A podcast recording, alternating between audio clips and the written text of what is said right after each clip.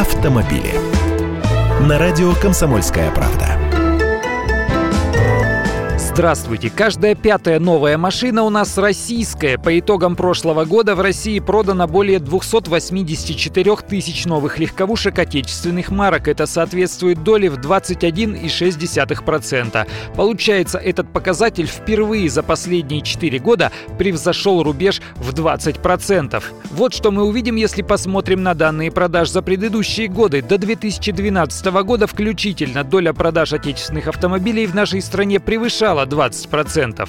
В 2013-2014 годах на волне роста продаж новых автомобилей она опустилась до 18 и даже до 17%, но с 2015 этот показатель вновь стал расти.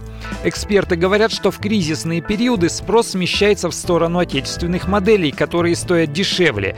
Поэтому их доля растет, а у иномарок она снижается.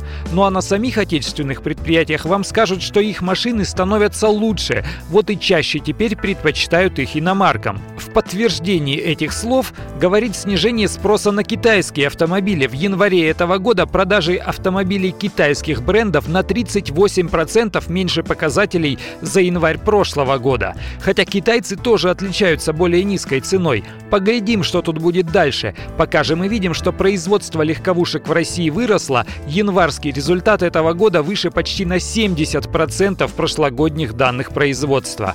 Я Андрей Гречаник, Овсянник, автоэксперт «Комсомольской правды». С удовольствием общаюсь с вами в программе «Дави на газ» ежедневно по будням в 8 утра по московскому времени.